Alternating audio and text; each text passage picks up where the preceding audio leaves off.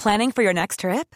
Elevate your travel style with Quince. Quince has all the jet setting essentials you'll want for your next getaway, like European linen, premium luggage options, buttery soft Italian leather bags, and so much more. And is all priced at 50 to 80% less than similar brands. Plus, Quince only works with factories that use safe and ethical manufacturing practices. Pack your bags with high-quality essentials you'll be wearing for vacations to come with Quince. Go to quince.com slash pack for free shipping and 365-day returns.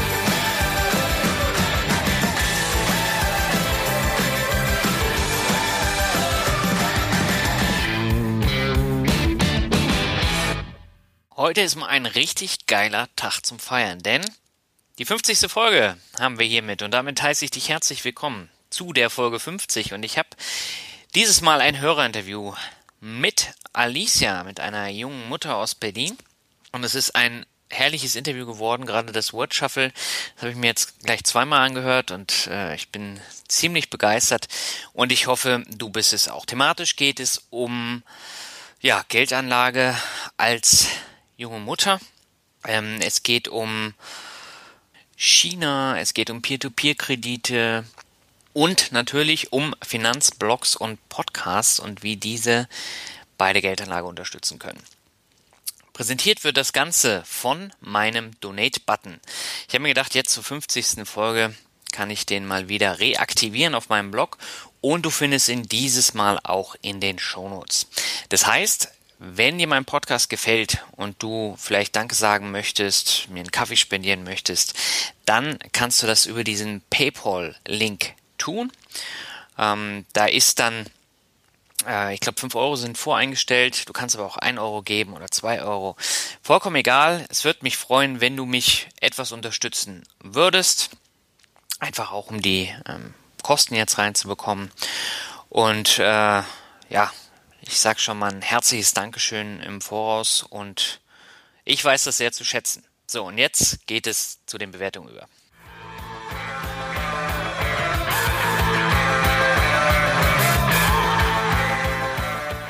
Ja, diese Woche habe ich zwei Bewertungen für dich. Die sind ein wenig länger. Beginnen möchte ich mit eichschrödi.de. Er schreibt toll. Ich habe gerade eben schon dein Duett mit dem Finanzvisier gelobt. Hier gibt's genauso fünf Sterne von mir. Ich bin begeistert und hoffe, es gibt noch weitere tolle Folgen für uns Hörer. Ich habe mir auch mal überlegt, wie oft ich von Bankern, Vermögensberatern, Steuerberatern und anderen möchte gern Beratern Punkt, Punkt, Punkt hat er geschrieben, wurde. Summa summarum waren es bis jetzt fast 50.000 Euro. Und ich glaube, das reicht jetzt. Dank deinem Podcast nehme ich meine Finanzen jetzt selbst in die Hand. Fettes Danke an die Küste, Mario. Danke sehr. Ja, Mario, herzlichen Dank für äh, deine Bewertung. Das freut mich natürlich, dass du hier etwas mitnehmen kannst. So, und jetzt kommt eine 5-Sterne-Bewertung, die ein wenig kritischer ist. Ähm, du wirst gleich hören, warum. Äh, und zwar stammt die von Toro63. Er schreibt, Top-Podcast mit viel Potenzial. Ich verfolge den Werdegang deines Podcastes von Anfang an und finde ihn im Prinzip sehr gut. Was mir aber ein wenig zu kurz kommt, ist das Hinterfragen von einigen Investmentvorschlägen in Bezug auf das enthaltene Risiko. Gerade das Investment in ETFs wird für Börseneinsteiger propagiert, obwohl die Zusammensetzung dieses Finanzproduktes hochkomplex ist und die Risiken im Falle einer erneuten Finanzkrise nicht absehbar sind. Es handelt sich gerade bei den synthetischen ETFs um Konstrukte, die nur schwer zu durchschauen sind. Wie diese sich in einer Krise verhalten, ist meiner Meinung nach nicht vorhersehbar, da es dazu noch an Erfahrungswerten fehlt. Vielleicht kannst du in einem deiner nächsten Folgen dazu mal etwas mehr sagen. Ansonsten weiter so und viel Erfolg. Thomas. Ja, Thomas, erstmal vielen Dank für die gute Bewertung und zu deiner Frage.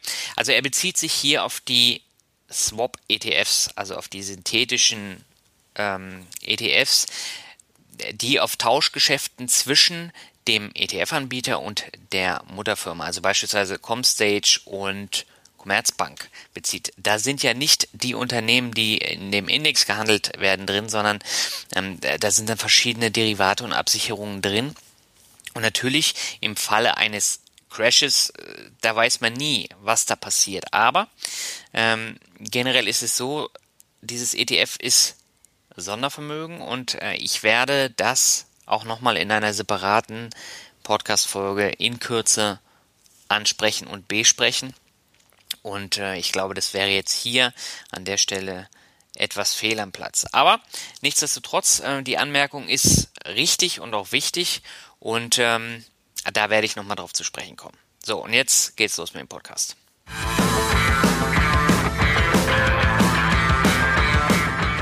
Herzlich willkommen zu einem neuen Interview. Heute habe ich endlich mal wieder ein Hörerinterview für dich und dieses Mal habe ich eine junge Mutter zu Gast, die sich in den vergangenen Monaten verstärkt um das Thema Vermögensbildung gekümmert hat und darüber wollen wir heute sprechen. Bei mir ist heute die Alicia zu Gast. Herzlich willkommen, alles klar bei dir? Ja, alles klar. Hallo Daniel, danke für die Einladung. Ja, schön, dass du da bist und du hast auch eine Menge Spannendes zu erzählen. Und äh, vielleicht magst du dich ganz kurz vorstellen. Wer bist du? Wo kommst du her? Was machst du? Äh, ja, mein Name ist Aditya, wie schon eingangs gesagt. Ich bin 32 und wohne in Berlin seit 2004. Mhm. Äh, ursprünglich komme ich aus dem wunderschönen Schwarzwald, äh, aus Waldkirch. Das ist äh, eine Stadt mit Orgelmuseum und bin äh, zum Studium damals äh, nach Berlin gezogen. Bin jetzt schon, oh mein Gott, über zehn Jahre hier, merke ich gerade. Und ja, habe mein Studium hier abgeschlossen, bin dann hängen geblieben, habe geheiratet, habe äh, letztes Jahr eine Tochter bekommen und bin momentan in Elternzeit. Sehr spannend. Ähm, wieso hast du dich denn für eine verlängerte Elternzeit entschieden? Das war ja eine Geschichte, über die wir auch vorher schon gesprochen ja, genau. haben. Mhm. Ähm, wie ist es zu dieser Entscheidung gekommen? Das war eine Herzensentscheidung. äh, ich habe ehrlich gesagt mittlerweile überhaupt ich habe mich schon oft gefragt, warum nicht jede Mutter ihre Elternzeit verlängert, weil es so schön ist. Mhm. Ähm, ich hatte das nicht wirklich geplant. Also es war nicht so, dass ich von vornherein verlängerte Elternzeit machen wollte. Mhm. Ähm, in Deutschland ist es ja so, dass man zwölf Monate Elterngeld vom Staat bekommt, ja. wenn man zu Hause bleibt, beziehungsweise 14 Monate, wenn man sich die Elternzeit teilt. Das heißt, die meisten äh, Leute haben relativ wenig Probleme damit, dieses eine Jahr zu machen. Ne? Ich mache ein Jahr Auszeit. Äh, in Deutschland wird es einem wirklich leicht gemacht. Man ist finanziell unterstützt. Man kann die Zeit mit dem Kind genießen. Und darüber hinaus gibt es aber dann einfach kein Geld mehr. Das heißt, entweder man teilt sich das von, vorne, von vornherein so ein bisschen ein oder man muss ein anderes Polster schaffen. Und bei mir kam die Entscheidung so nach einem Dreivierteljahr, wo ich einfach gemerkt habe, okay, ich kann es mir momentan noch nicht vorstellen, mein Kind aus der Hand zu geben. Nicht, weil ich den Einrichtungen misstraue, sondern weil es mir das Herz brechen würde. So. Mhm. Ähm, ich genieße die Zeit total. Ich bin da ganz, äh, vielleicht bin ich emanzipiert genug, um um es einfach so richtig abzufeiern, mhm. Hausfrau und Mutter zu sein. Also ich, ähm, ich vermisse das nicht. Und dann habe ich einfach überlegt, wie ich das finanziell hinkriegen kann. Ja. Habe ein bisschen ja, Geld auf die Seite gepackt jeden Monat, um es sozusagen zu stretchen. Mm, und äh, dann, ähm, dann beschlossen, dass ich jetzt tatsächlich noch bis November, also äh, statt, also im Januar sind die zwölf Monate abgelaufen. Das heißt, ich mache insgesamt dann, jetzt muss ich rechnen, 22, 22 Monate Elternzeit, ja. Ja. Das ist eine äh, schön lange Zeit und die hast du dir ja versüßt, indem du unter anderem Finanzpodcasts hörst. Ja. Darüber sind wir ja auch in Kontakt äh, gekommen. Genau. Weil du eine ellenlange Nachricht geschrieben hast, dass du der Finanzvisier rockt äh, sehr gerne hörst und dass du jedes Mal auf eine neue Folge wartest. Genau, ähm, immer noch. Wie bist du denn auf das Thema Finanzen gekommen? Also das ist für mich kein neues Thema, äh, sondern äh, ich habe mich schon immer selber um meine Finanzen gekümmert. Das habe ich ähm, von meiner Mutter eigentlich noch übernommen, ja. Also äh, ich, meine Mutter ist äh, uns, hat uns alleine großgezogen, meine Eltern sind geschieden. Mhm. Und ähm, meine Mutter hat dann im Alleingang damals, wann war das? Da war ich sieben, da sind wir umgezogen in ein, in ein Eigenheim, die hat ein Haus gebaut, mhm. hat einen Kredit äh, aufgenommen und den selber abbezahlt.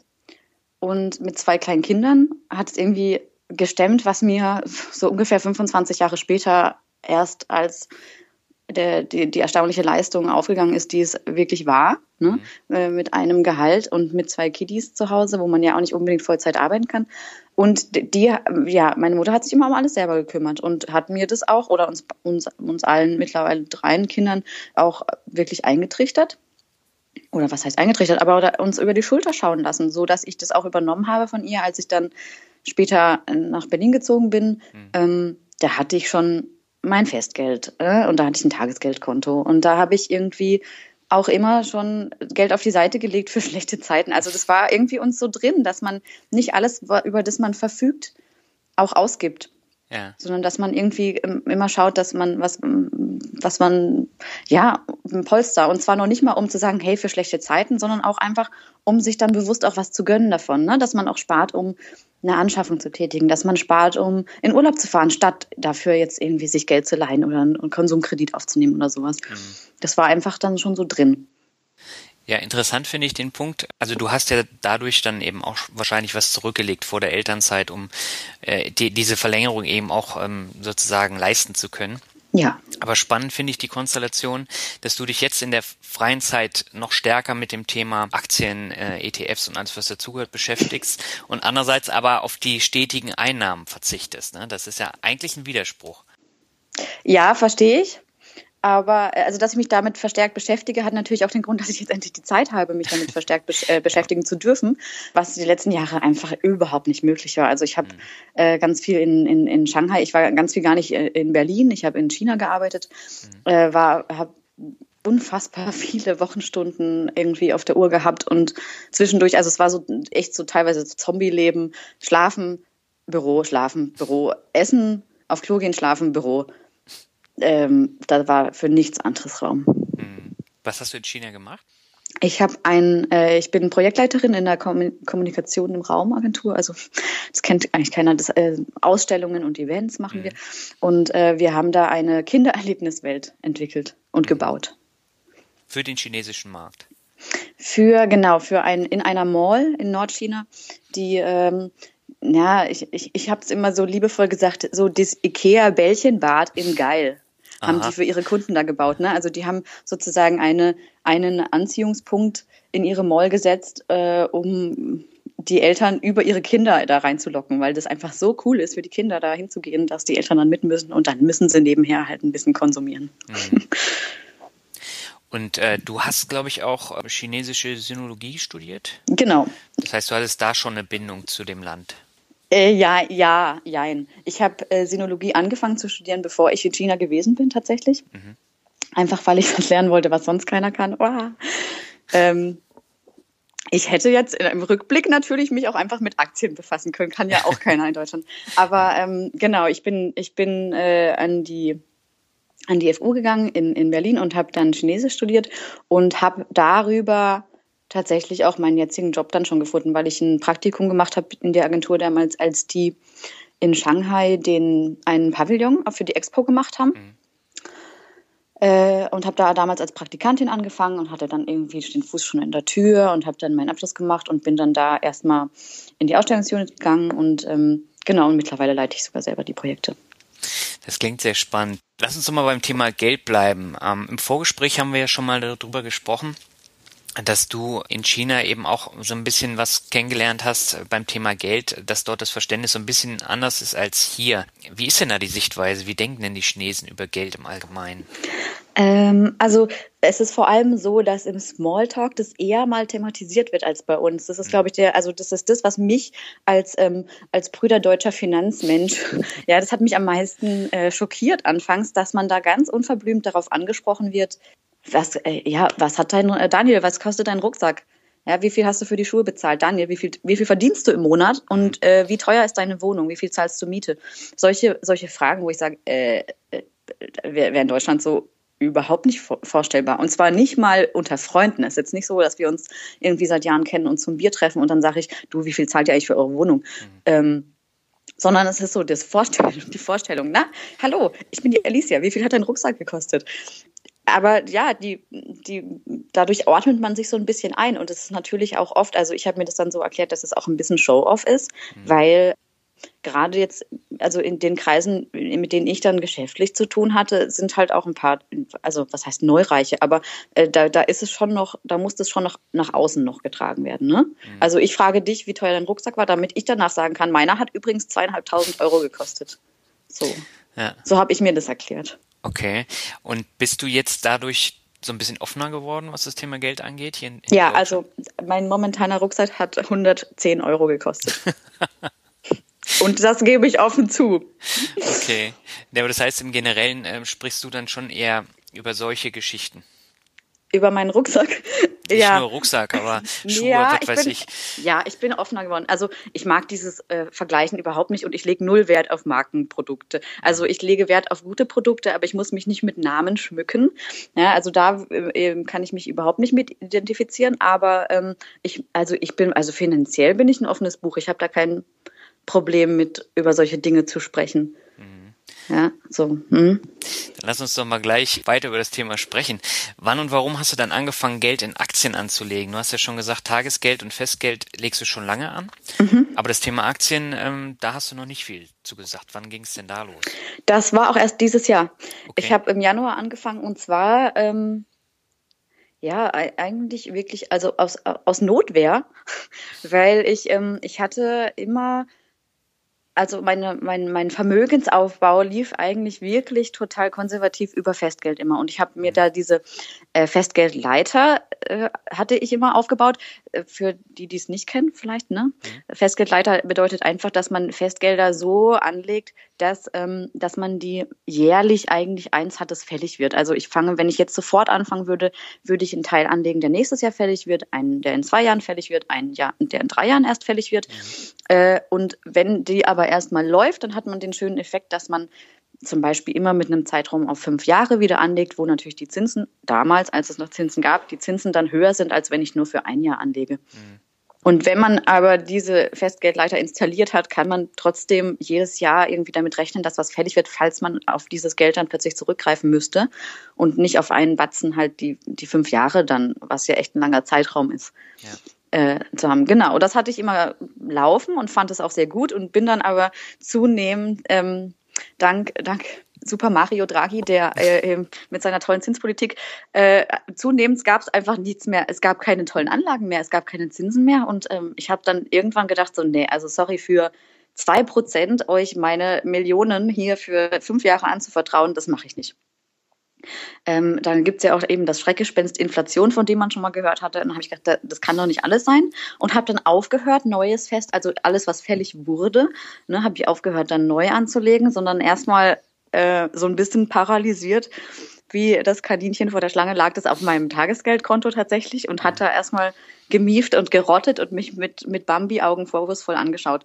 Und das war der Zustand dann für anderthalb Jahre äh, bis ich im Januar gesagt habe, so okay, da ist dann nämlich wieder ein Festgeld fällig geworden, ein sehr großes mhm. äh, oder ein sehr großer Teil von meinem von meinem von meinem Ersparten und dann habe ich gesagt, okay, jetzt muss jetzt muss ich was tun. Mhm. Ähm, schreib dich nicht ab, lernen, lesen und schreiben. Ähm, und habe mich dann angefangen damit zu zu äh, zu beschäftigen, genau und äh, weil man ja auch immer mal wieder, also wenn man sich so ein bisschen in die Richtung interessiert, natürlich auch immer hört, ja, Aktien sind irgendwie auf lange Sicht auf jeden Fall irgendwie die beste Rendite und das ist eigentlich ein sicheres Geschäft, wenn man es richtig anstellt und so, dann habe ich gedacht, ah, okay, mache ich jetzt doch mal Aktien. Und bin ähm, ursprünglich wollte ich es mir da total einfach machen äh, und äh, über so einen, na nicht Programm, aber es ist auch Fintech, ne? Betterment und so, Easyfolio. Ja, genau. Und wollte eigentlich über so einen vorbestimmten Sparplan, den aber jemand anders für dich verwaltet, das machen. Und habe dann ähm, Easyfolio und Warmo mir angeguckt und dachte so, hä, krass, ist es ja aber dafür, dass die eigentlich das machen, was ich ja auch machen würde, mhm. dafür ist ganz schön teuer. Aber also wenn man sich diese Prozentsätze anschaut. Ja. Und wenn, weil die aber eigentlich auch relativ deutlich sagen, was sie machen, ja, wenn man da irgendwie sich Voreinstellungen anschaut, ich lege für dich konservativ an, das heißt, ich investiere für dich 50 Prozent in Aktien, 50 Prozent in Anleihen. Dann sage ich, ja, okay, dann danke für den Tipp, kann ich auch selber machen, spare ich mir die Prozent. Und dann habe ich angefangen, Blogs zu lesen und habe mich da irgendwie schlau gemacht und habe mir äh, das Weltportfolio von GetComma angeschaut und habe mir so ETF-Sparpläne angeschaut und habe mir äh, Aktien angeschaut und ähm, mich dann, das war, genau, das war dann Anfang des Jahres, als die Börse so wahnsinnig runterging. Ja, im Januar. Und, genau, im Januar und alle geschrien haben, es crasht, es crasht. Und ich dachte, geil, jetzt steige ich ein. und habe das dann gemacht. Ja, billig. Ja, aber das ist natürlich der Weg, den viele gehen. Und ähm, gerade bei vielen Frauen ist es ja so, die überlassen ja das Geldanlegen komplett an ihrem Mann. Wenn sie denn einen haben. Wenn sie denn einen haben, ja. Und die trauen sich halt gar nicht, das selbstständig dann umzusetzen. Und von daher sind da die Robo-Advisor meistens immer der, der erste Weg, weil man da wenig machen muss. Dass es letztendlich sehr einfach ist, einen eigenen ETF-Sparplan ja. aufzusetzen oder alles, was dazugehört. Das erfahren die dann erst, wenn sie sich ein bisschen mehr mit der Materie beschäftigen. So ja, klar. Du, ich finde es auch überhaupt nicht verwerflich. Ich finde es total okay, wenn man zum Beispiel auch gerade keine Zeit hat. Besser als nichts machen. Mhm. Ne? So, so meinte ich das nicht. Aber äh, für mich war es halt so, dass ich dachte, nur ich habe doch die Zeit. Ja. Ähm, von, von, die, den Prozent, von den großen Prozentzahlen kaufe ich mir lieber einen schönen Blumenstrauß und mache selber. Mhm. Ja. Hm? Du hattest jetzt aber keine Angst, selbstständig anzulegen. Doch tierisch, klar. Wie nee. hast du die beseitigt? Ich hatte keine Angst. Du hattest keine Angst. Ich hatte keine Angst. Nee, ich habe ähm, ich habe mir genug äh, Wissen angelesen, um diese Angst zu beseitigen. Und äh, mhm. da ich auch, ich glaube, äh, ähm, was ganz wichtig ist, ich, ich spekuliere ja nicht. Ich mhm. investiere ja. Ich mache jetzt nicht was mit kurzlebigen Aktiengeschäften, sondern ich habe irgendwie mich schlau gemacht, habe meine zwei Produkte ausgewählt. Also ich mache nur zwei ETFs, mhm. ähm, ganz klassisch ähm, World und Emerging Markets habe äh, mich schlau gemacht, habe meinen Schlüssel festgelegt, wie ich mich wohlfühle und mhm. ziehe das jetzt durch. Und damit fühle ich mich komplett sicher. Und wenn das crasht, dann crasht's und dann wird's auch wieder besser. Und ich, äh, das ist ja für mich kein, ich will davon nicht leben, dass ich morgen meine Aktie mit mega Gewinn verkaufe, sondern ich will, das ist, ist auf lange Sicht Investition, also Investitionen, äh, das ist eine Investition auf lange Sicht und die läuft einfach und die wird wachsen. Hm. Das heißt, äh, über eine aktive Geldanlage hast du jetzt gar nicht nachgedacht? Damals nicht. Mittlerweile habe ich ähm, viel darüber nachgedacht und äh, auch äh, weiß jetzt auch, warum ich es nicht machen kann, weil ich, weil ich da, äh, ich, ich bin dann, ich bin so ein Zocker. Oh. Ich würde mich da total in Grund und Boden, ich würde mich da in den Arsch investieren. ich glaube, also allein schon diese Börsenspielchen, da habe ich immer so ultra geil versagt. Ich habe jetzt auch hier Neon Trading, ne, habe ich mhm. gleich, habe ich mich gleich angemeldet. und Milliarden versenkt bereits, weil es zu Bock macht. Nee, ist, also aktiv geht gar nicht bei mir. Es geht überhaupt nicht. Ich wäre da viel zu, ich muss dann ständig checken und wäre dann so an der Nadel. Da, also da, ähm, das mache ich einfach aus, ich kenne mich dazu gut. Mhm. Also zocken ist super. Ich mache dann Candy Crush oder was weiß ich was, ja, dann äh, verdödel ich da meine, meinen Spieltrieb, aber nicht in Aktien, nicht wenn es um Geld geht. Okay. Wie sieht's denn ähm, bei Fintech-Geschichten aus, jetzt mal abseits der Robo-Advisor? Wenn wir jetzt sowas nehmen wie Peer-to-Peer-Kredite, wäre das eine Lösung für dich? Äh, ja, tatsächlich habe ich jetzt, ich habe auch jetzt ein Bondora-Konto eröffnet. Oh. Ja, ich habe jetzt bei Bondora, also wie, mini, mini, ja, ich habe da jetzt erstmal 250 Euro, die halbe, den halben, die halbe sichere Bank, weil ich da jetzt erstmal so äh, einen Schritt nach dem anderen. Mhm. Ich, ich, ich, also mein Ziel ist jetzt in den kommenden Wochen oder Monaten mit diesen 500 Euro bei Bondora ein, ein Winz-Portfolio zu diversif diversifizieren, mhm. äh, weil man da ja schon ab 5 Euro einfach anlegen kann ja. oder investieren kann in Kredite. Das heißt, ich, ich, ich, ich halte mich an diese Faustregel 100 Kredite, mhm. sind einigermaßen safe. Und das ist für mich aber, also gerade ist das für mich eine Spielerei. Es ist jetzt ähm, einfach mal, um es auszuprobieren, weil mich es schon interessiert und weil mhm. ich es äh, durchaus eine ernstzunehmende Alternative finde. Ja. Tatsächlich. Ähm, ja, genau. Und da wird sich zeigen, wie sich das entwickelt. Also ich bin da ganz zuversichtlich. Ich habe da Bock drauf. Ich habe das allerdings ähm, also jetzt gerade mir die Sachen mal angeguckt, aber ich werde das alles automatisiert auch machen. Ich will mich da jetzt nicht zu sehr äh, mit einzelnen Menschen und ihren tragischen Geschichten befassen. Ja. Oder ihren tollen Geschichten oder ihren Erfolgsgeschichten, sondern ich will das, ähm, in, ja, ich, ich sag da, du, hau raus, hau raus, nimm die riskantesten Kredite, Hauptsache es, es rappelt auf dem Konto. Mhm und macht es automatisch. Hm, ja, Bondora, die haben ja natürlich auch eine Rendite, die ist fast unvorstellbar mit teilweise über 30 Prozent. Das glaube ich nämlich noch nicht. Das wird sich jetzt zeigen, ob sich das bewahrheitet, ja. Da muss man dann abwarten. Aber ich habe ja jetzt auch angefangen, in Mintos zu investieren. Ah ja. Äh, Mintos kommt ja aus Lettland und ähm, da investiere ich auch automatisch und ich glaube, ich habe fünf Minuten gebraucht, um da diesen ähm, Auto-Invest einzustellen. Ich bekomme jetzt jeden Tag eine E-Mail, wo dann steht, welche neuen Kredite sind dort, wie viel von meinem äh, Guthaben ist jetzt schon in Kredite geflossen und wie sieht es mit der Rendite aus. Und äh, besser geht's nicht. Und Ja, äh, das ist ja cool. so gut ist es halt hierzulande nicht mit den Peer-to-Peer-Kreditmärkten und Anbietern.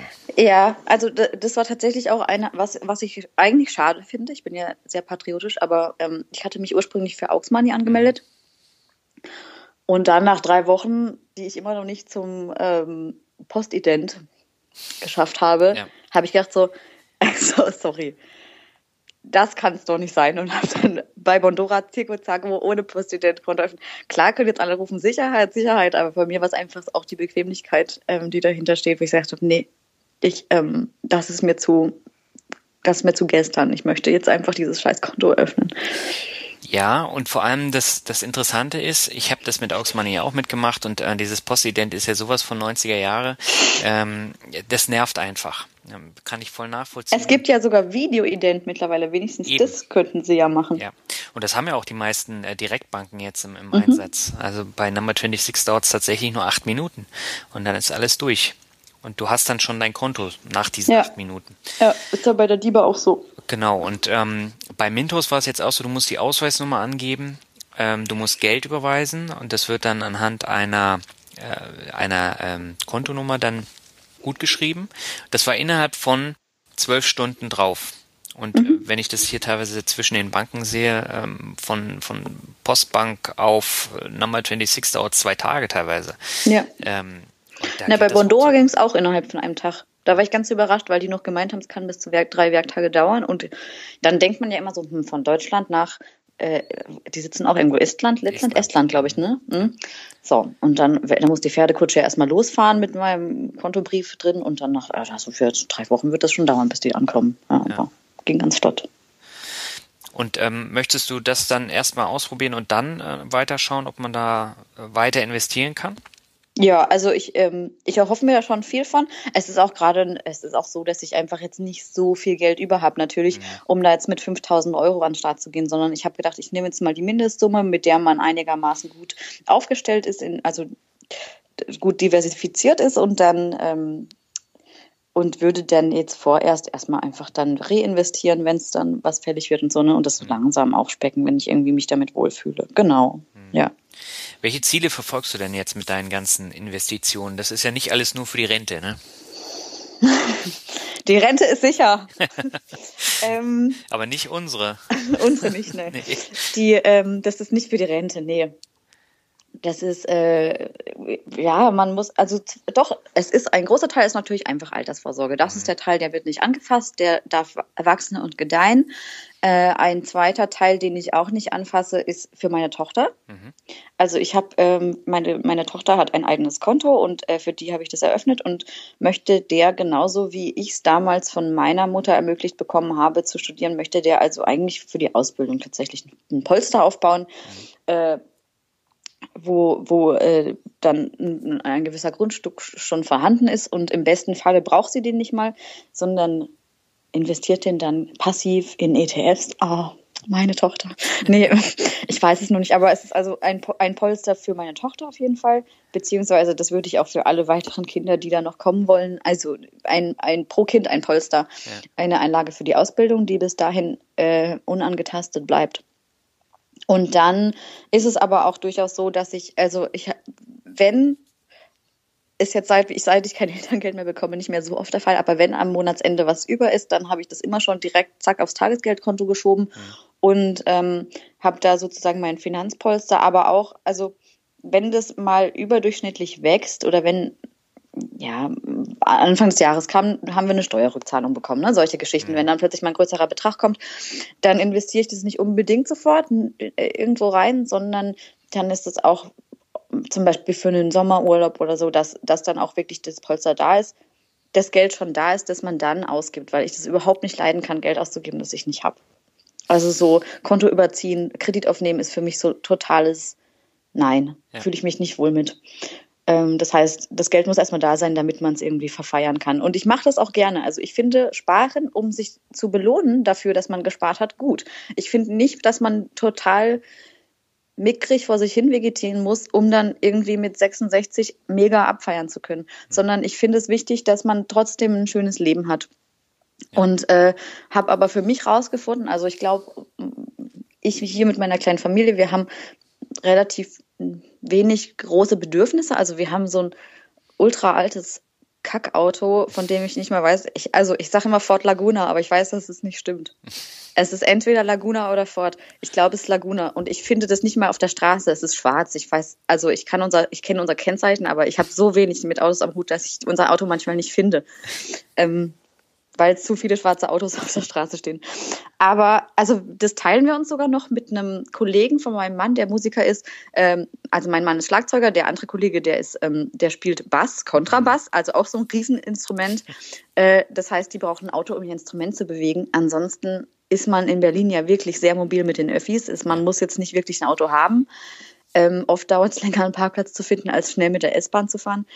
Ähm, da haben wir keine hohen Ansprüche. Unsere Wohnung ist, da wir seit zehn Jahren in der gleichen Wohnung wohnen, zum Glück auch noch relativ günstig. Die Miete ist relativ günstig und noch passen wir hier zu dritt rein. Mhm. Ähm, und, und sonst, ja, also äh, ich muss jetzt nicht irgendwie wöchentlich ins Kino. Ich habe keine kostspieligen Hobbys. Ähm, ich genieße die frische Luft und gehe in den Park. Das kostet nichts. Und ich gebe für Essen überdurchschnittlich viel Geld aus, glaube ich. Also für Lebensmitteleinkäufe, gehe aber relativ selten essen, sodass sich das wieder ausgleicht. Mhm. Ähm, ich ich finde, ich, also ich habe ein glückliches Leben. Ja? Ich, ich, ich bin glücklich damit. Und wenn ich dann gespart habe und kann mir davon, ja, äh, und sei es nur irgendwie so ein mega teurer Bio-Einkauf auf dem Wochenmarkt. Ja, das sind dann so Sachen, wo ich das Gefühl habe, so, boah, ich bin reich, mir geht's richtig mhm. gut. Ich belohne mich jetzt dafür, dass ich dass ich das Geld zurückgelegt habe dafür. Also, und das kann dann auch verpuffen. Das isst man dann auf. Nach zwei Tagen ist alles weg. Es ist nicht schlimm. Es bleibt nichts, außer äh, es bleibt dieses Glücksgefühl, ne? dass, mhm. dass es einem gut geht. Und ich finde es wichtig, dass man sich das bewusst macht, weil ich viele Leute in meinem Umfeld äh, schon erlebt habe, die wahnsinnig viel Kohle haben und voll fette Autos fahren und riesen Wohnungen und die sind total unglücklich mhm. Und nörgeln rum und erzählen, wie schlecht es ihnen geht und wie fies der Staat ist und ach, die Steuern und boah und scheiße und krass und meh, wo ich dann denkst, hä, du, dir geht's so gut, schau dich doch mal um. Ich finde es so wichtig, dass man sich das bewusst macht. Ja, das ist auch ein ganz zentraler Punkt. Ich meine, ich komme in meinem Podcast ja auch immer wieder auf das Thema Glück zu sprechen, ob das nun Finanzglück ist oder anderes ja. Glück. Ähm, das ist halt auch ein wichtiger Punkt und bei mir ist es ja auch so, ähm, ich gehe sehr gerne essen, ich gehe sehr gerne was trinken. Das kostet natürlich viel Geld, aber ich meine, das ist etwas, wo ich dann halt mich dann auch wiederfinde und wo ich dann auch glücklich bin. Ja. Ich setze mich mit meinem MacBook dann da in einen Café und äh, schreibe einen Artikel. Genau, und Konzerte. Konzerte. Machen das, wirklich. Ja, das ist alles Konsum, aber ich ja. meine, dafür habe ich halt kein, kein eigenes Auto und ähm, leiste mir jetzt auch nicht so den äh, mega super Pauschalurlaub. Aber das gehört dazu und ähm, da muss man aber das Geld dann wirklich zurücklegen, um ähm, dann auch wirklich mit einem guten Gefühl hinfahren zu können. Ja. Ja, und ich glaube, es fühlt sich besser an. Es, also man hat auch wirklich mehr davon. Wenn man auch ein bisschen bewusst auf, also Verzicht ist ein hartes Wort, aber bewusst äh, darauf hinspart und ein bisschen sich zurücknimmt und das Geld nicht einfach alles ausgibt, was da ist, sondern ein bisschen was auf die Seite legt und dann das auch wirklich zu genießen. Mhm. Das dann zu nehmen und zu sagen, so, und jetzt lasse ich es krachen und jetzt fahre ich, jetzt fahre ich in Urlaub. Ähm, und, und da will ich überhaupt nicht über Geld nachdenken. Also bei mir ist zum Beispiel im Urlaub so, am liebsten auch in Fremdwährung, ne, ist dann gleich Spielgeld, dann tut's weniger weh. Aber im Urlaub ist auch so, hey, scheiß drauf, ich will nicht über Geld nachdenken, ich will nicht eine, eine Summe pro Tag budgetieren. Wenn ich in Urlaub gehe, dann gehe ich essen, wenn ich Bock habe, dann, dann, dann gehe ich abends äh, in eine Bar, wenn ich Bock habe, dann möchte ich im Café sitzen, dann möchte ich irgendeine teure Tour buchen, ja, oder irgendwo hinfahren, einen Mietwagen. Ich möchte dann in dem Moment nicht drüber nachdenken müssen, ob ich's, ob ich's hab oder nicht, weil ich dafür gespart habe und dann will ich auch nicht sparen im Urlaub, so. Genau.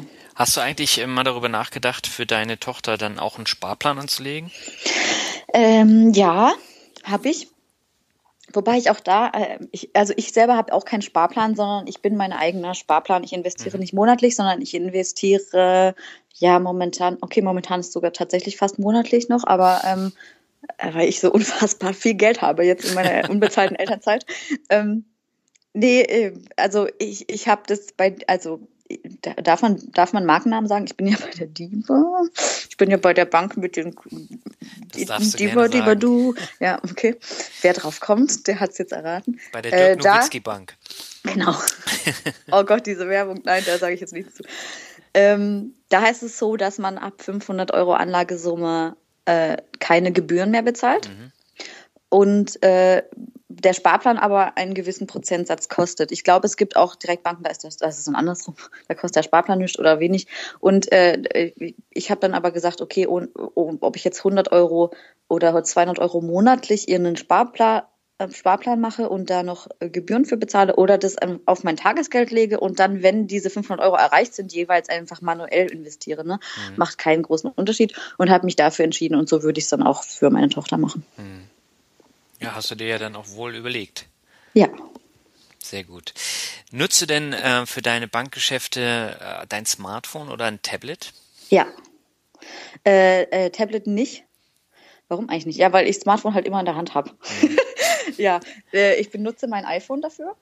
Und, und zwar wirklich auch hauptsächlich. Äh, beziehungsweise jein. Ich habe eine App auf dem Computer, habe ich eine App, Money, Money Money.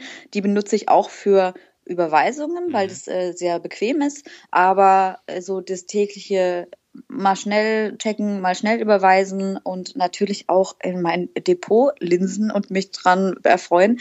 Äh, das mache ich alles mit dem Handy. Ja. Ja. Also ich nutze ja auch Money Money und äh, ich kann mir das gar nicht mehr vorstellen ohne so eine Management-Software. Ähm, ja, aber du hast auch 34.000 Konten. Na, so viele sind es nicht, aber ich würde völlig den, äh, den Überblick äh, verlieren. Ja, geht mir auch so. Und äh, generell, ich habe noch nie eine Überweisung von meinem normalen Girokonto mit dem Handy gemacht, aber mit Number 26 und äh, da hast du das ja innerhalb von ein paar Sekunden überwiesen. ja. Das ist der Hammer. Ja, wobei ich, also mit dem Handy finde ich es auch noch bequem genug bei klassischen, bei den klassischen Girokonten. Ja. Ähm, wobei, also je nachdem, wie man es einstellt, ne? Es gibt halt, also ich mache mittlerweile, ähm, äh, na, wie heißen die TAN? Na, so dass man eine SMS kriegt. Ja, die M-TAN. M-TAN, so. Dann geht es natürlich auch zuckzuck. Also wenn ich jetzt irgendwie mit meinem Handy neben meiner TAN-Liste sitzen müsste, dann wäre es auch nicht mehr so, so Luxus. Aber ich bin da schon sehr äh, ich bin da schon sehr interessiert und auch immer sehr dabei bei so neuen Entwicklungen. Also alles, was mit, mit Smartphone möglich ist, versuche ich zumindest mal. Und ähm, wenn ich es dann für gut befinde, dann behalte ich es bei. Und wenn es irgendwie Spielerei oder Quatsch oder trotzdem noch viel Aufwand ist, dann lasse ich es sein. Aber ich, ähm, ich finde das alles sehr gut und ich mag diese Entwicklung. ich bin dafür. Ich bin pro Smartphone. Sehr gut. Führst, führst du auch über Smartphone Buch über deine Ausgaben und deine Ja, mhm. auch das, ja. Ich habe ein, auch dafür eine App mhm. ähm, eine Haushaltsbuch-App. Ich überlege gerade, wie die heißt. Money Control, glaube ich. Money mhm. Control. Ähm, Genau, und da wird minutiös alles notiert. Also das, ich habe früher, ich habe immer schon Buch geführt, früher in, in einer Excel. Ähm, jetzt mittlerweile mache ich es in einer App, weil ich die einfach immer dabei habe und weil ich, äh, ich weiß nicht, man sagt ja, es gibt Schwangerschaftsdemenz, ne? Aber ich hatte tatsächlich oft das Gefühl, dass ich nach Hause komme vom Einkauf äh, und dann war ich so, okay, was hat die Dame gesagt an der Kasse? Waren das 13,50? Waren das 45 Euro? Waren das 2000 Euro? I don't know. Was habe ich bezahlt? Ich weiß es nicht mehr. Es ist mir entfallen. Ja. Und dann habe ich das halt angefangen, einfach direkt in die App zu knattern, direkt nach dem Bezahlen. Es sind irgendwie zwei, zwei Fingerwische, dann ist es drin. Man kann sich da so Shortcuts erstellen. Mhm. Ähm, habe da so ein paar Überkategorien und, ähm, und finde es super. Ich finde es auch vor allem super, weil äh, ich finde es mega wichtig, dass man einfach weiß, was man ausgibt. Und zwar nicht im Sinne von, ähm, dass man noch weiß, wofür man Geld ausgegeben hat, sondern dass man wirklich mal in Relation sieht, welchen Prozentsatz nimmt eigentlich mein Kinokartenkonsum ein von meinen monatlichen Ausgaben? Oder welchen Prozentsatz nimmt meine Versicherung ein? Oder äh, wo, also auch um zu gucken, wo gibt's denn womöglich noch Sparpotenzial, auf was könnte ich denn vielleicht verzichten, um mir beispielsweise diesen schönen Urlaub zu leisten dieses Jahr, den ich ja machen möchte. Also solche Sachen, ähm, weil ich einfach glaube, dass wenn man Buch führt, ähm, dann passiert es einem nicht so häufig, dass man unbewusst oder dass man so doof Geld ausgibt. Also so nebenher, ne? weil man einfach ein anderes Bewusstsein dafür entwickelt, wo geht mein Geld hin. Äh, ich ich stehe nie irgendwie an der S-Bahn und ziehe mir noch schnell für zwei Euro einen Snickers aus dem Selector-Automaten. Nicht? Das passiert mir nicht, nein. Oh, ich bin da ein ganz übler Patient gewesen. Also Na, aber man kann doch Snickers im Fünferpack kaufen bei Lidl und dann nimmt man die halt mit, wenn man weiß, dass man so ist. Also meine Kumpels waren immer kurz davor, mich zu schlachten am U-Bahnhof in Berlin. Ja, wenn wir dann nach der so Disco nach Hause so kamen. Und dann äh, sind die ganzen Euros dann da versumpft, ohne dass was rauskam. Und äh, ja, aber das habe ich mir auch schon lange abgewöhnt. Ja, Glückwunsch. ja, nee, aber ähm, das ist auch wichtig und deswegen habe ich auch gedacht, mache ich jetzt meinen Kurs, wo es halt genau um diese Apps geht und äh, wie die dann den Alltag und eben auch das Sparen äh, erleichtern. Und ja. das ist eben auch wichtig, dass man da kurz darauf hinweist, wie das Ganze funktioniert. Und äh, das sind ja enorme ähm, Hilfestellungen, mit diesen Apps zu arbeiten. Ja, total. Es ist wirklich ein, also ich glaube, äh, viele Leute machen es auch aus Bequemlichkeit nicht. Wenn ja. es zu viel Überwindung kostet ne, oder zu viel Aufwand bedeutet, dann würde ich das auch nicht machen. Ganz ehrlich, ich bin auch eine faule Sau. Ich würde es auch nicht machen, wenn ich mich jeden Abend hinsetzen müsste und müsste meinen Federkiel spitzen und ja. mit einem Tintenfass und einem Gänsefederkiel meine Ausgaben notieren. Würde ich auch nicht machen. Aber ja, man hat so viele kleine Wartezeiten im Alltag. Wenn ich jetzt irgendwie vorne stehe und auf die Tram warte, dann gucke ich mal kurz in meine App rein und ah ja, okay, hier noch eine Einnahme verbucht, da noch eine Ausgabe ver verbucht und zack, dann ist es wieder auf dem neuesten Stand. Ja. Und also dann muss ich auch sagen, ich finde es auch super, diese ganzen Statistiken mir anzuschauen. Also da bin ich vielleicht so, Albert ist ja auch großer Excel-Freund, da ja. bin ich vielleicht ein bisschen nerdy, aber ich liebe einfach auch so Auswertungen, ne? wenn man sich ja. das dann anschauen kann. Boah, guck mal, wie super ich hier meine Kosten gesenkt habe. Oder boah, krass, guck mal, wie sich das hier verändert hat. Also gerade so Veränderungen oder mhm. Peaks oder sowas anzuschauen und dann auch die Ursachen dafür zu identifizieren, zu sagen, oh ja, hm, shit, da haben wir das und das gemacht, daran lag's. Ähm, oder hey, super, hat voll funktioniert der Plan. Ähm, da, also kann ich stundenlang drauf abgehen. Stundenlang. Ja, das habe ich zum Glück nicht, aber ich habe zum Beispiel gemerkt, dadurch, dass ich aufgehört habe zu rauchen, wie viel Geld ich im Monat mehr habe. Ne? Und das aber hallo, alles ja. äh, in den Sparplan rein. Das fließt jetzt alles in Alkohol. nee, das nun nicht, aber ähm, also das war, ich glaube, ich habe über 300 Euro im Monat ausgegeben, nur für Zigaretten und das ist ja, echt, echt krass. Und es tut auch mehr weh, wenn man es als Zahl sieht. Ja, ja, also wenn man es dann sich so bewusst macht und denkt so, oh fuck, das tut weh. Ja, und ähm, das war eben auch so. Und deswegen versuche ich dieses Geld dann möglichst sinnvoll dann auch anzulegen. In, in Gesundheitsfonds. Äh, nee, aber Hauptsache anlegen. Entweder genau. in Aktien oder, äh, also ich investiere ja auch in Zigarettenaktien. Ähm, also statt zu rauchen, ne? Ja, zum Beispiel, ja. Aber ich meine, die schütten halt sehr viel aus, ne? Da gibt es eine hohe Dividende. Die ganze Keuchhusten, Auswurf. Ja gut, aber das Thema wollen wir jetzt nicht äh, Nein, vertiefen. Nicht. Ähm, Nein, wollen wir nicht. Lass uns noch mal kurz über das Börsengeschehen ähm, sprechen. Informierst du dich darüber oder ist dir das ein, einfach vollkommen egal? Mm, also egal ist es mir nicht. Ich informiere mich da wahrscheinlich sogar übermäßig drüber, aber mhm. es berührt mich nicht, sagen wir mal so. Also ich lasse mich davon jetzt nicht panisch machen, aber ich finde es schon ganz interessant. Ja, also ich lese schon, ich lese schon durchaus Börsennachrichten ähm, und einfach um so ein bisschen auf dem Laufenden zu sein, aber es ist nicht so, dass ich daraus irgendwelche ähm, irgendwelche Konsequenzen für mein ähm, Anlegehandeln ziehe sondern ich, ich, ja, es ist eher so, dass ich denke, ach mal sehen, wie sich das auswirkt und dann, wie Sie sehen, Sie sehen nichts, passiert am nächsten Tag gar nichts an der Börse oder es passiert total was Krasses und keiner hat es kommen sehen. Also es ist eher so, dass ich, ja, das interessant. Ich finde das unterhaltend. Ja, aber es ist nicht so, dass ich das lese, um, um vorausschauend äh, irgendwie mit ta taktischem Geschick meine Aktien zu kaufen und zu verkaufen und sowas mache ich nicht. Ja gut, bei ETFs ist das ja auch schwierig, ne? Äh, zu taktisch zu kaufen und zu verkaufen. Ja, aber ähm, du hast ja da nicht ähm, einen unmittelbaren Einfluss ja, ja. Genau, mhm. auf, auf einzelne Unternehmen. Also ja gut, aber wenn der Index knackt, dann knackt der ETF mit. Also ja, ja also ich habe jetzt, ich habe jetzt keinen DAX-Index oder so, aber ich meine, wenn der DAX runtersegelt, ja, dann kannst Macht du beim ETF das genauso sehen. Ja, ja das stimmt. Ähm, wie sieht denn das in deinem Freundeskreis aus oder auch in der Familie? Bist das du da schön, der einzige Anleger? Schön aus. Nein, also in meiner Familie nicht, ne, habe ich ja schon gesagt, meine Mami. Mhm. Äh, mein, einer meiner drei Brüder investiert tatsächlich auch in Aktien, ähm, wobei der ganz anders drauf ist als ich.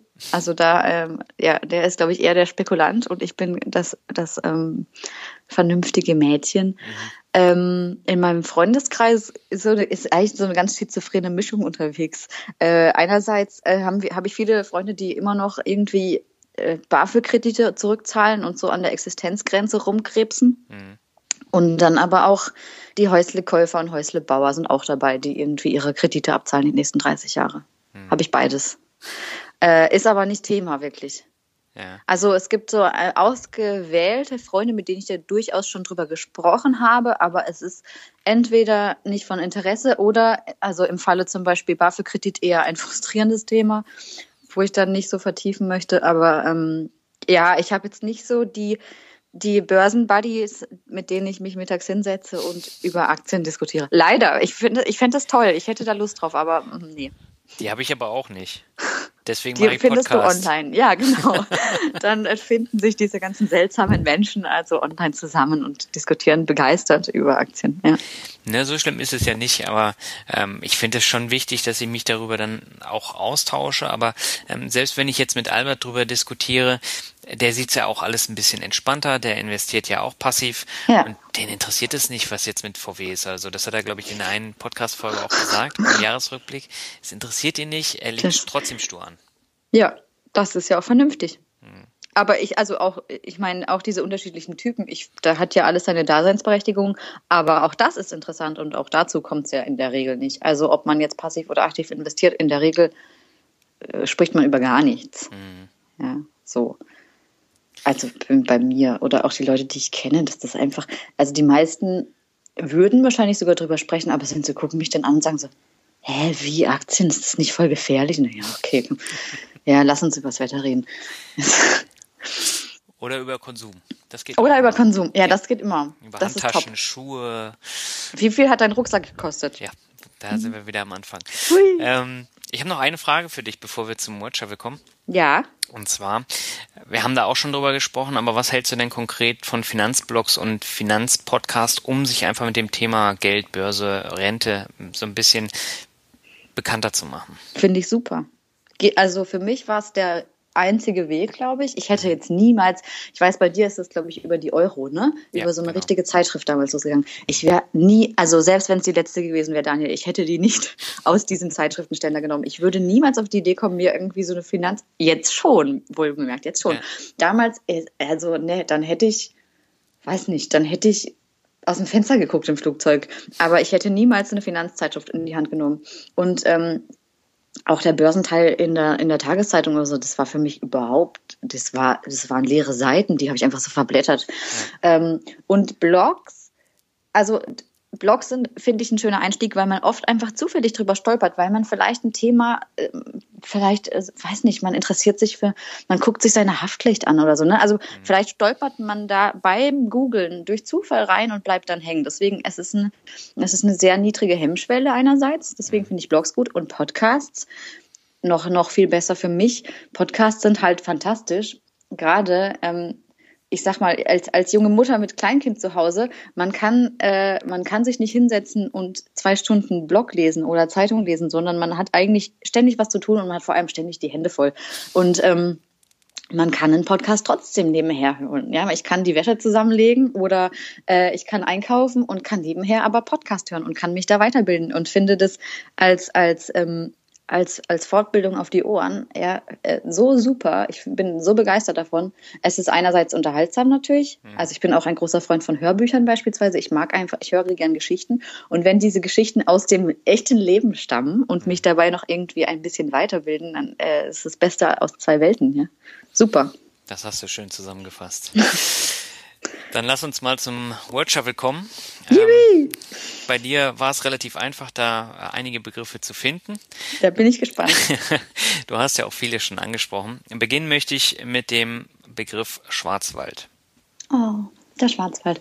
Ja, da kommt das beste Bier der Welt, das Tannenzäpfle her Boah. und äh, Kuckucksuhren und äh, es ist wunder, wunderschön. Und jedes Mal, wenn ich da bin, denke ich, scheiße, warum bin ich hier denn eigentlich weggegangen? Ja. Ähm, ja, es gibt da auch viele Kurorte. Also ich kann allen Hörern ans, ans Herz legen, mal in den Schwarzwald zu fahren. Da gibt es auch die schönsten Mädchen übrigens.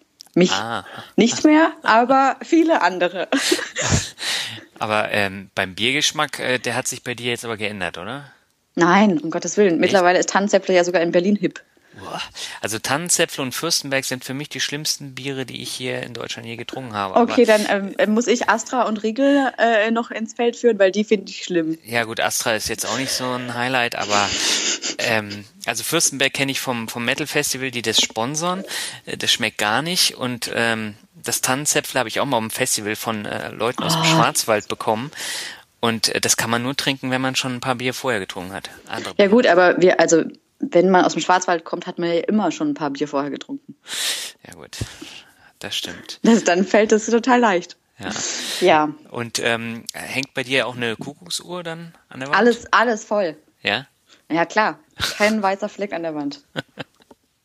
ja, aber daher kenne ich es Hörst du es nicht? Nee, Hörst du es nicht, nicht rufen? Nee, ich habe leider keine Kuckucksuhr, keine einzige. Nee, aber ich finde das immer so faszinierend, wenn, also in Titisee Neustadt äh, war ich auch mal im Urlaub und ähm, das ist ja auch so ein Ort für Japaner und die, die gehen dann dahin. Da gibt's ja auch nur eine Straße mit den ganzen äh, Souvenirläden. Kuckucksuhren, ja. Kuckucksuhren. Also dann kaufen sie eine Kuckucksuhr, dann gehen sie in das typisch deutsche Restaurant, bestellen sich da Schnitzel mit Pommes, trinken mhm. ein Bier und wanken dann besoffen Richtung äh, Bus zurück. Traumhaft. Ja, das ist, äh, das ist echt. So muss Urlaub aussehen. Ja. Na ja, gut, bei sieben Tagen, dann musst du natürlich alles reinknallen, ne? Ja. Ja, aber ich äh, muss dir beipflichten, der Schwarzwald an sich ist echt schön. Wunderschön, ja. ja. Da ist die Welt noch in Ordnung. genau. Glück ist der nächste Begriff. Oh, Glück. Glück hat man. Oder man hat mal Pech, man hat mal, nee, ich weiß nicht mal, wie der Spruch ging. Glück ist äh, äh, wichtig und Glück ist ganz leicht eigentlich zu ähm, bekommen, wenn man, wenn man ein bisschen bescheiden ist und ein bisschen dankbar ist und ein bisschen äh, sich bewusst macht, wie gesegnet man eigentlich ist, dann glaube ich, ist es total einfach, Glück zu empfinden. Und ähm, wenn man dieses Glück empfindet, dann ist auch alles irgendwie easy, dann klappt auch alles im Leben, glaube ich. Also ich empfinde mich als sehr glücklichen Menschen.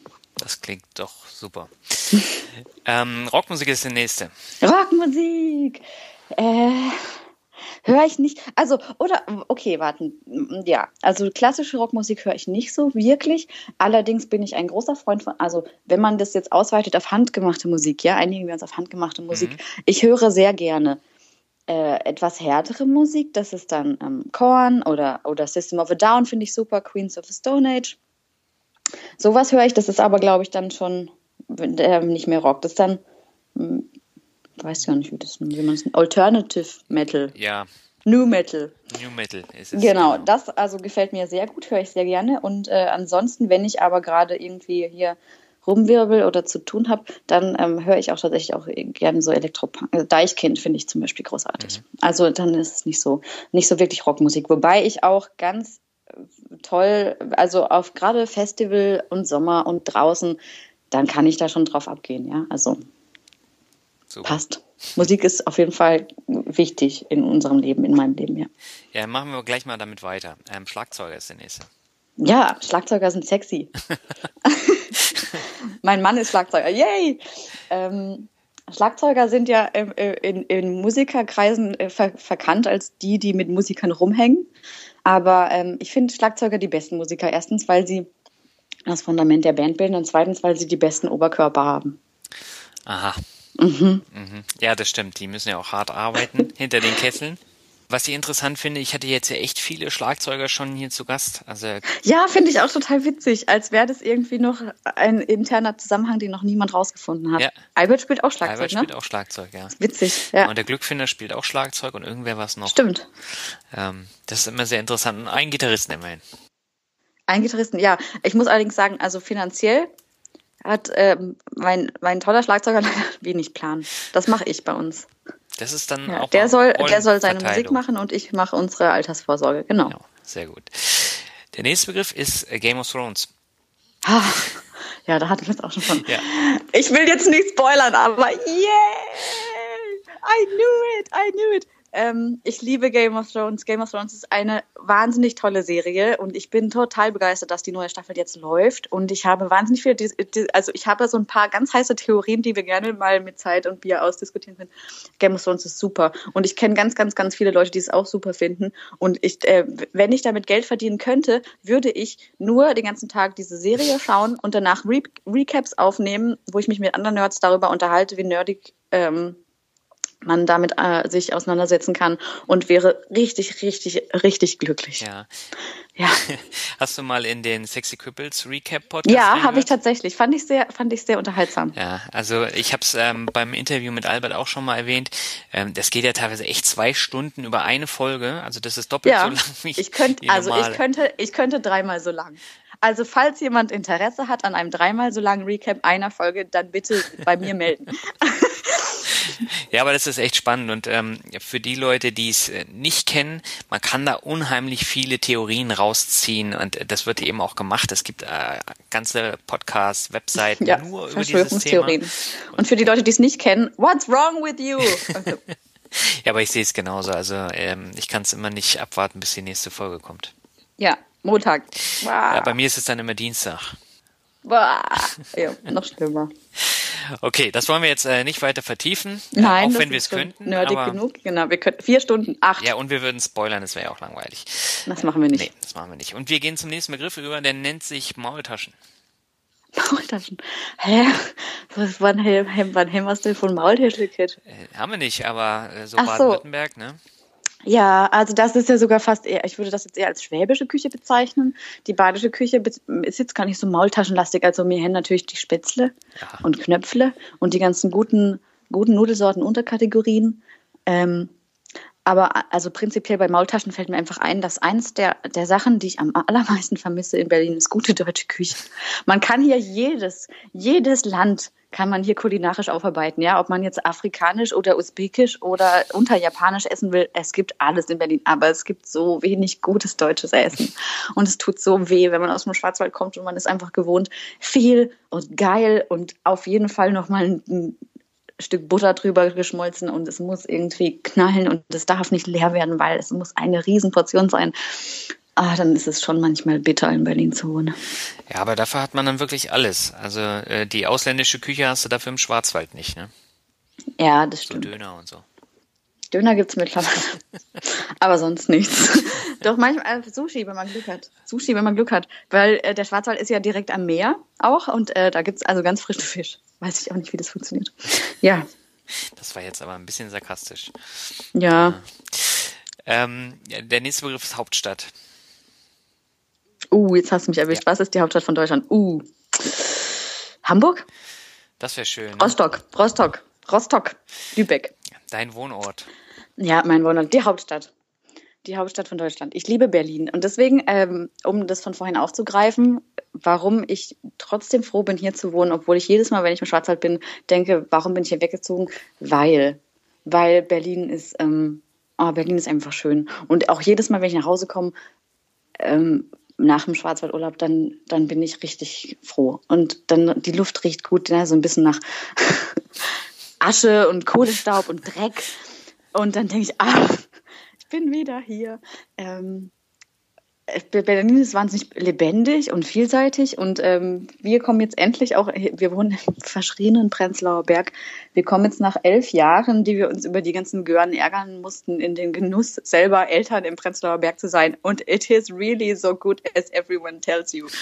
ähm, das ist wirklich schön. Es gibt hier wahnsinnig viele Kinder und wahnsinnig viele Einrichtungen für Kinder und Spielplätze tolle und das, daran, ähm, dafür liebe ich Berlin auch und ich liebe Berlin dafür, dass man irgendwie wahnsinnig viele verschiedene Städte in einer Stadt hat. Also ich finde äh, die, die Unterschiede zwischen den Kiezen total interessant. Ja, wenn man irgendwie nach Kreuzberg geht, nach Friedrichshain geht, nach Mitte, es sind alles eigentlich unterschiedliche Städte. Mhm. Mit ganz unterschiedlichen Gesichtern. Und ähm, wir, also auch hier hinten raus, wenn man nach Pankow rausfährt, es wird so schnell so wunderschön grün. Also es gibt auch tatsächlich noch in der Stadt sehr viel Grün, was ich, ähm, ja gut, in anderen Städten habe ich mich noch nicht so viel umgeschaut, aber da finde ich Berlin auch bemerkenswert grün im Vergleich zu anderen Großstädten. Ne? Mhm. Die Hauptstadt.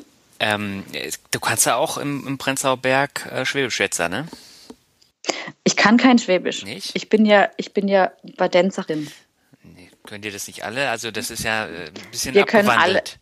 Nein, am Gottes Willen, jetzt, also pass auf, dass jetzt.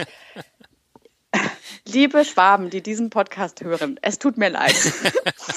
ähm, Ich bin, ich bin Badenserin und wir Badenser identifizieren uns weder mit den Schwaben noch umgekehrt. Ähm, und das, es, es gibt angeblich sehr viele Schwaben im Prenzlauer Berg, ja, aber ich gehöre gar nicht dazu, weil ich bin ja Badenserin. Ich bin, es ist ja wie wenn ich sage, ähm, ja, ihr, ihr Hamburger, ihr Hamburger ist doch alle, ja, jetzt fällt mir kein Klischee ein, aber wenn ich dich jetzt äh, als Lübecker unter subsumiere mit Hamburgern oder Bremern, dann ist das ja auch nicht korrekt. Naja, Fischkopf ist Fischkopf. Und, äh, okay, ja, dann ist halt Bobbele, Bobbele. Ja, und äh, ich meine, mir musst du es nicht erzählen. Das war jetzt natürlich auch ein bisschen äh, sarkastisch meinerseits, aber ähm, ich habe sowohl in Baden gewohnt als auch in Schwaben. Also ich kenne die äh, Unterschiede. Die, du hörst sie tatsächlich auch? Ja, man hört sie. Also ah, wenn ich äh, in Monnem zum, zum Bäcker gehe, ähm, da hört man das, das ist anders als im, im Schwabenland. Das ist richtig. Ja. Das freut mich sehr. Das macht mich sehr glücklich, dass du das hörst. Ja, aber ich habe dich so ein bisschen aus der Reserve gelockt nochmal. Ja, dass ich mich jetzt hier verplapper und irgendwelche ganz feind, schwabenfeindlichen Sprüche kloppe. Würde ich nie tun. Nein, das wollen wir jetzt auch nicht. Ich habe noch zwei Begriffe für dich. Ähm, der nächste ist Shanghai. Shanghai. Die Hure Babylon.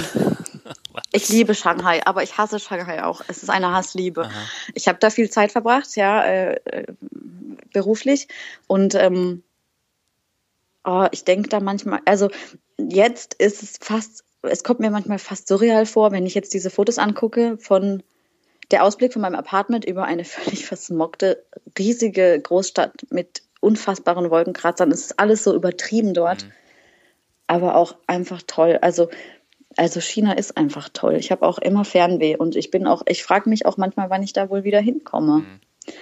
Wann das wohl das erste Mal sein wird, weil jetzt mein kleines süßes Baby in die krasseste Smogglocke der Welt zu schleppen, fällt mir erstmal nicht ein. Mhm. Aber irgendwie habe ich schon Sehnsucht. Und ich vermisse natürlich auch meine Kollegen. Und ich vermisse den, ah, die Dynamik, es ist einfach, es ist sehr aufregend dort. Es passiert wahnsinnig viel und es ist sehr vielseitig. Mhm. Ja. Sehr schön. Und mit einem schönen Begriff möchte ich jetzt auch schließen, nämlich mit der Familie. Welcher? Mit, der Familie. Mit dem Begriff Familie. Der Familie. Meiner Familie. Ja, Familie ist ähm, wichtig. Familie ist der Anker, der dich festhält, damit du nicht davontreibst und nicht übermütig wirst und nicht untergehst in alle Richtungen. Ähm, ich, ich bin ich finde es total toll, dass ich jetzt meine eigene kleine Familie habe. Ich finde das total schön und bin da total stolz drauf und kann es immer noch nicht so richtig fassen, weil ich, das ist so passiert halt, ne? Man, plötzlich ist man selber Eltern und, ähm, und plötzlich hat man seine eigene Familie und kann und kann so eigene Familientraditionen begründen und Familien Unternehmungen machen. Und es klingt von außen jetzt wahrscheinlich voll so, oh, oh Gott, ey, Stress. aber es ist so schön und ich, ähm, es macht mir so viel Spaß und ich gehe da richtig drin auf und äh, freue mich auf die Zeit, die vor uns liegt und hoffe, dass meine Familie noch wächst und dass wir noch ganz viele kleine Kinder bekommen und dann ganz glücklich sind irgendwann. Jetzt ja schon ganz glücklich sind, aber ja, Familie ist das Wichtigste für mich. Super, jetzt habe ich da zwei Klammern gesetzt, nämlich mit Glück angefangen und äh, mit, und mit Familie aufgehört. Ja. Ich hatte es zuerst anders da stehen, habe ich gesagt, na, ich muss noch ein bisschen basteln, damit wir einen schönen roten Faden zum Ende hin haben und es ist mir gut Traumhaft. Gelungen, ne? Es ist wunderbar aufgegangen. Super. Alicia, ich danke dir sehr herzlich für das wirklich amüsante Interview. Hat eine Menge Spaß gemacht. Ich danke dir, Daniel. Und äh, wir hören mit Sicherheit nochmal voneinander. Ja, auf jeden Fall. Ich, ich wünsche dir alles Gute. Genauso. Bis dann. Ciao. Ciao, ciao.